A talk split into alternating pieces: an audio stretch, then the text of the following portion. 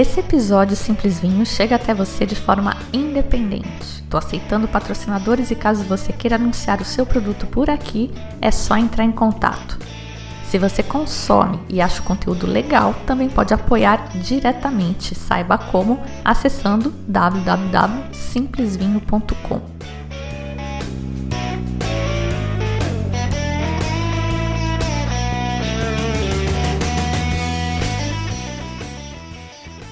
Olá, bem-vindos ao Simples Vinho, onde a gente desfruta toda a complexidade do vinho de forma simples, quase um bate-papo. No bate-papo de hoje, um assunto que todo mundo adora comentar: preço de vinho. Quanto custa um vinho? Por que, que um vinho X é tão absurdamente mais caro que um vinho Y? Bom, eu fiz um post mais ou menos recente no Instagram perguntando isso e vocês comentaram, teve uma participação bem legal. E os comentários estão muito alinhados com a realidade. Várias coisas influem no preço de um vinho. Começando pelos valores objetivos, como o custo do terreno, a mão de obra, o custo de produção, por exemplo, os nossos vizinhos chilenos, alguns deles têm uma vantagem absurda em relação aos nossos pequenos produtores brasileiros, que é a escala.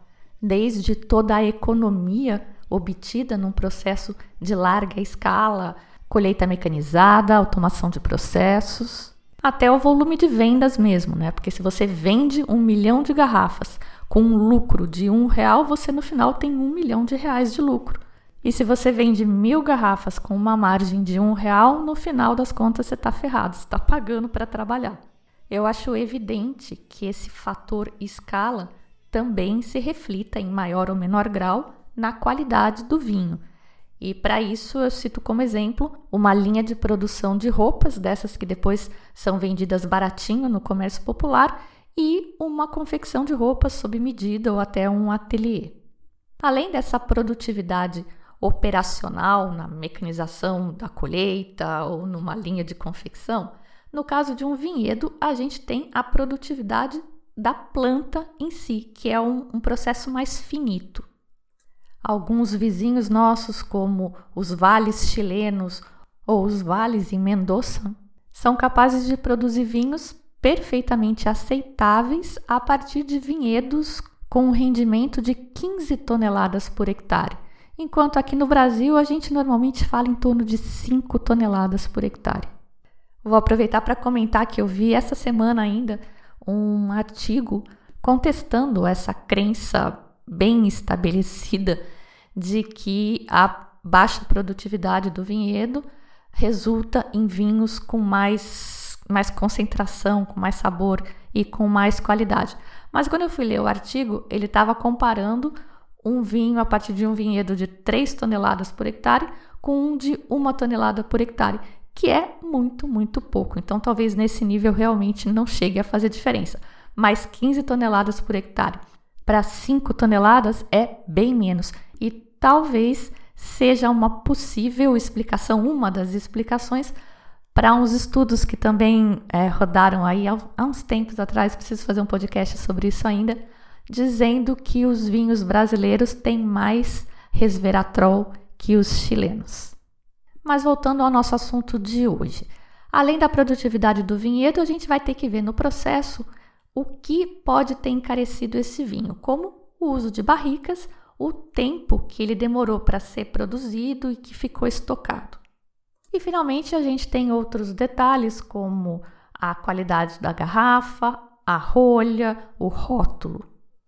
Bom, juntando tudo isso, os especialistas costumam concordar que num mercado decente, né? Estou falando de Estados Unidos e Inglaterra, porque o nosso aqui, lamentavelmente, é um pouco distorcido.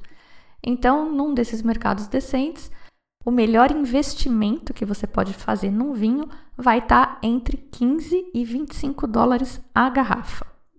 Acima desse valor, digamos, vamos arredondar para cima, 30 dólares Acima de 30 dólares, você está pagando o custo do lugar onde esse vinho é produzido, da etiqueta que vem nele, né, do nome do produtor e a raridade, quão difícil é você conseguir esse vinho, porque produz pouco ou porque todo mundo quer e ele acaba.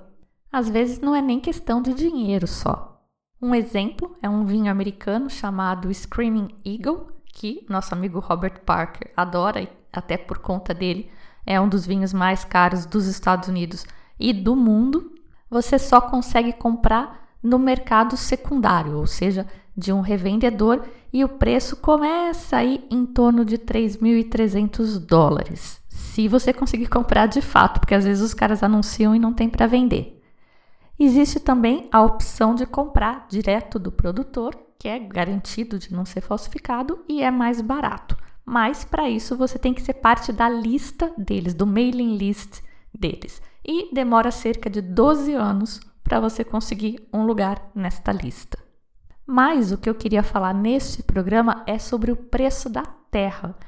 E isso foi motivado pela recente publicação dos valores das terras na França por uma consultoria especializada chamada Safer. É uma agência imobiliária, na verdade. Vamos lá então? Em 2020, um hectare de vinhedo com denominação de origem custava, em média, 150.500 euros. No câmbio oficial de hoje, que oficial nunca é o valor em que a gente consegue comprar moeda quando a gente precisa, mas nesse câmbio oficial de R$ 6,14 por euro, 150.500 euros equivalem a quase um milhão de reais, exatamente 924.261 reais e 95 centavos. Muito importante os centavos. Esse é o valor médio por um hectare de terreno, que são 10 mil metros quadrados, uma área um pouco maior que um campo de futebol, que tem 8 mil e poucos metros quadrados. Nesse valor médio está Champagne, que é de longe o lugar mais caro que tem. Apesar da área ser pequena, Champagne tem só 7% da área plantada, mais o valor desses 7% corresponde a 52% do total do valor dos vinhedos. Se a gente excluir champanhe da conta, a média melhora bem. O preço médio vai para 78 mil euros por hectare. Praticamente a metade. Cai o valor em reais para 479 mil R$19,48, quase meio milhão de reais, por uma área equivalente a um campo de futebol. Dentro da Champagne, a área mais cara era a Côte de Blanc, onde um hectare custava 1,6 milhões de euros em 2020. Mas olha que interessante, esse valor caiu 3% com relação a 2019. No geral, o valor dos vinhedos em Champagne caiu 1% de 2009 para 2020, segundo a Safer, por causa dos impactos da Covid no consumo de champanhe. Mas a gente está falando em preço médio e o preço varia loucamente dependendo da região. Então agora respira fundo, porque eu vou falar alguns preços por hectare. Poilac em Bordeaux, 2,8 milhões de euros pelo campo de futebol de um hectare. Aumentou 22% de 2019 para 2020. que é Bordeaux, ali na margem esquerda do rio no Medoc. Já um hectare em Pomerol, na margem direita, pode ser adquirido pela bagatela de 2 milhões de euros. Aumentou só 5% em relação ao ano passado ao ano anterior, na verdade, a gente está comparando 2020 com 2019. A próxima área mais cara é uma área de Premier Cru branco na Borgonha, na Côte d'Or, por 1 milhão e 69 mil euros o campo de futebol. Em seguida, voltamos para Bordeaux, em Saint-Julien, 1,6 milhões, com um aumento de 23%. Margot, 1,5 milhões, aumento de 15%. Muito próximo ali, cabeça a cabeça, a gente tem um vinhedo na Côte Rôtie, que é no Rhône, por 1 milhão 150 mil euros, não teve muita variação com relação a 2019. E voltamos para Bordeaux, em Pessac-Léognan, onde está o famoso Haut-Brion, único Premier Grand Cru Classé 1855, que não está no Medoc, está em Pessac-Léognan, que é ali do lado, ao sul, na verdade, mas também na margem esquerda. Depois temos Saint-Steph, 550 mil euros, Chateauneuf du Pape, também no Rhône, 450 mil euros, e Saint-Emilion, novamente, margem direita, 300 mil euros com um aumento pífio, digamos, de 3% com relação a 2019. Mas nem tudo está perdido e se você tem o sonho de ter um campo de futebol na França ou um vinhedo, algumas áreas ainda oferecem preços razoáveis. Por exemplo, Herod, em Languedoc, custa 17.500 euros por hectare, pouco mais de 100 mil reais. No próprio Rhône, nessa parte norte, onde a gente teve o Côte Rôti comercializado por 1 milhão 150 mil euros, você tem Creuse Hermitage por 140 mil. Então, para a gente aproveitar e falar um pouquinho do Rhône e ter um pouquinho de osmose, o Vale do Rhône desce ali de norte ao sul, mais ou menos na mesma direção da, da Borgonha. Você tem a Borgonha, você tem Beaujolais, aí já vem o Vale do Rhône. Então, do norte para o sul, a primeira região é Côte aí você tem Condrieu, única área no Rhône exclusiva para vinhos brancos. Condrieu é 100% Viognier, e aí você tem também dentro de Condrieu, você tem Chateau Grillet, que é Viognier também, 100%. Seguindo em direção ao sul, mas ainda nessa parte que a gente chama de Rhône Norte, você tem Saint-Joseph e Hermitage, e à direita de Hermitage você tem Croz Hermitage, que é a denominação mais importante no norte do Rhône em termos de volume produzido embora os vinhos feitos aqui tenham grande variabilidade dependendo se é vinho de meia encosta ou se é vinho da planície. O preço do hectare em Cruz Hermitage é 140 mil euros, comparado com 1 milhão 150 mil, que era o valor na Côte Rôti. A última apelação mais ao sul do Rhône Norte é Cornat, e aqui é a única apelação onde os vinhos tintos têm que ser 100% Syrah. Em todas as outras, mais ao norte, eles são essencialmente Syrah também. Esse é o Rhône Norte e ele é como uma tripinha aí descendo ao longo do rio. Aí vem a parte do Rhône Sul, que abre como se fosse um V invertido. Na verdade, a gente pode pensar como um Y invertido. Então, o Rhône Norte é a haste do Y e o Rhône Sul é a parte do V.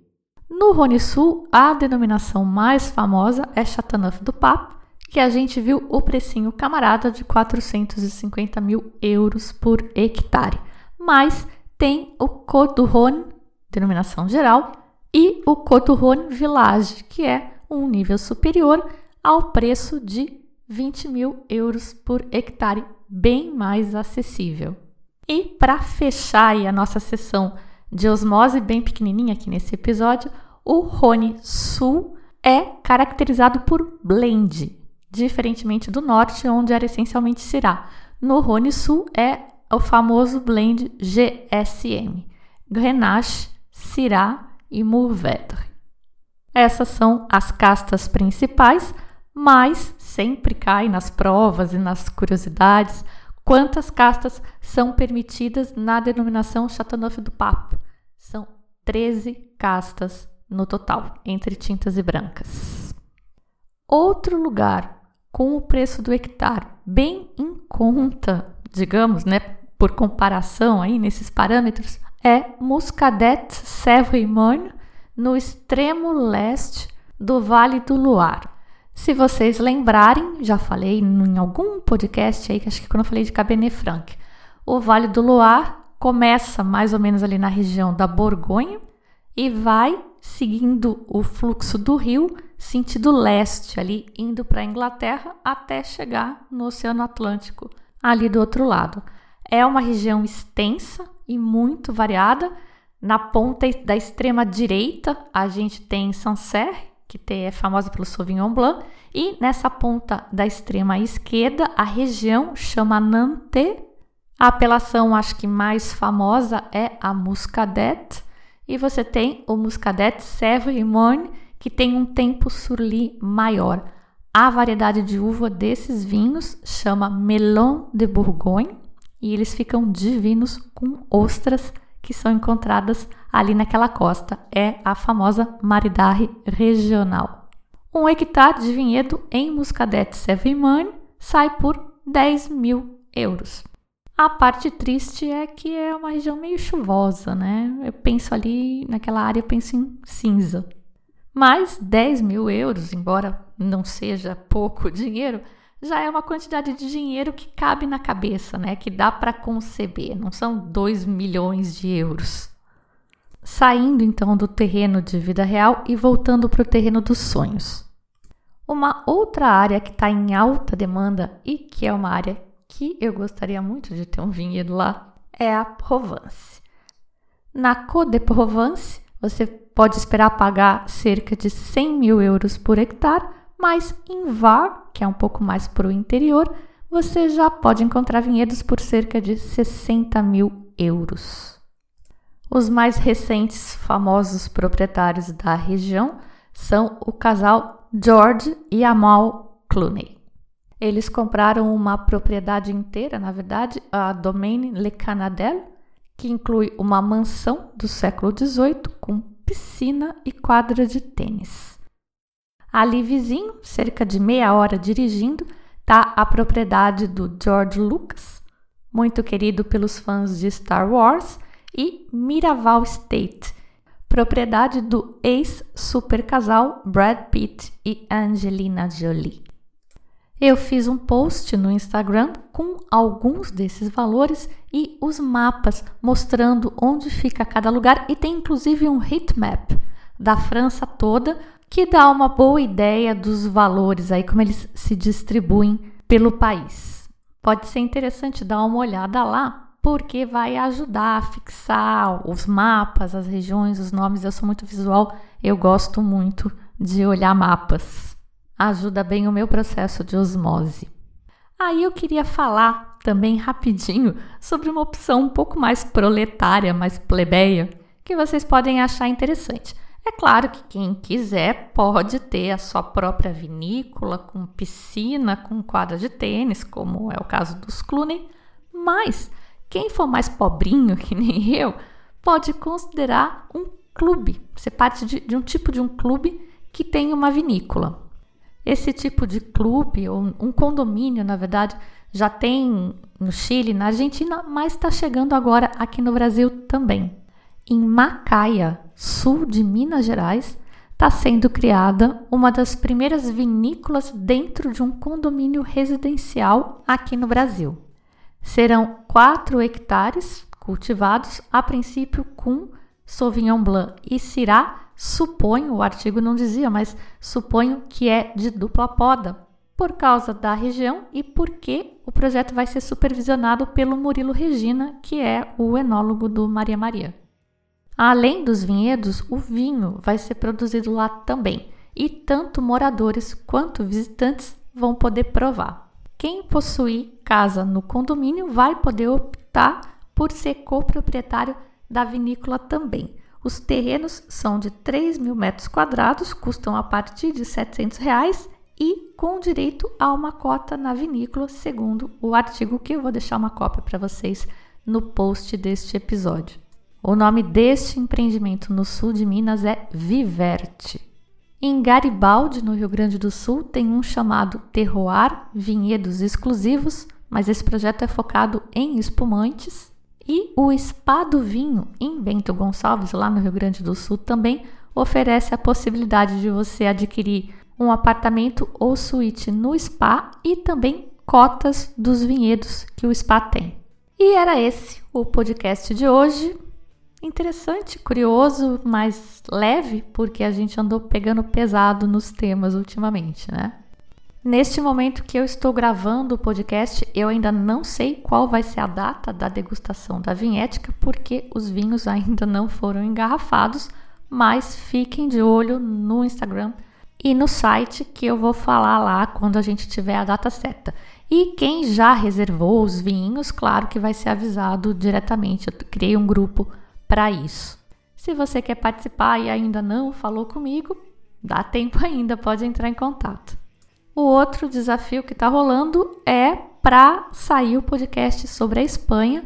A gente tem que chegar em 150 compartilhamentos, 150 salvamentos e 150 comentários no post que eu fiz no Instagram e a gente ainda está meio longe. Então, bora lá participar.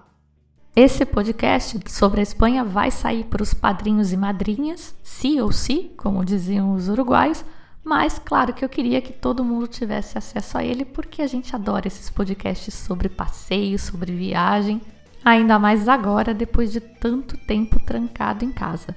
Então, bora engajar, gente! Eu sou a Fabiana Knossaisen e vou ficando por aqui com um simples vinho. Tchim, tchim.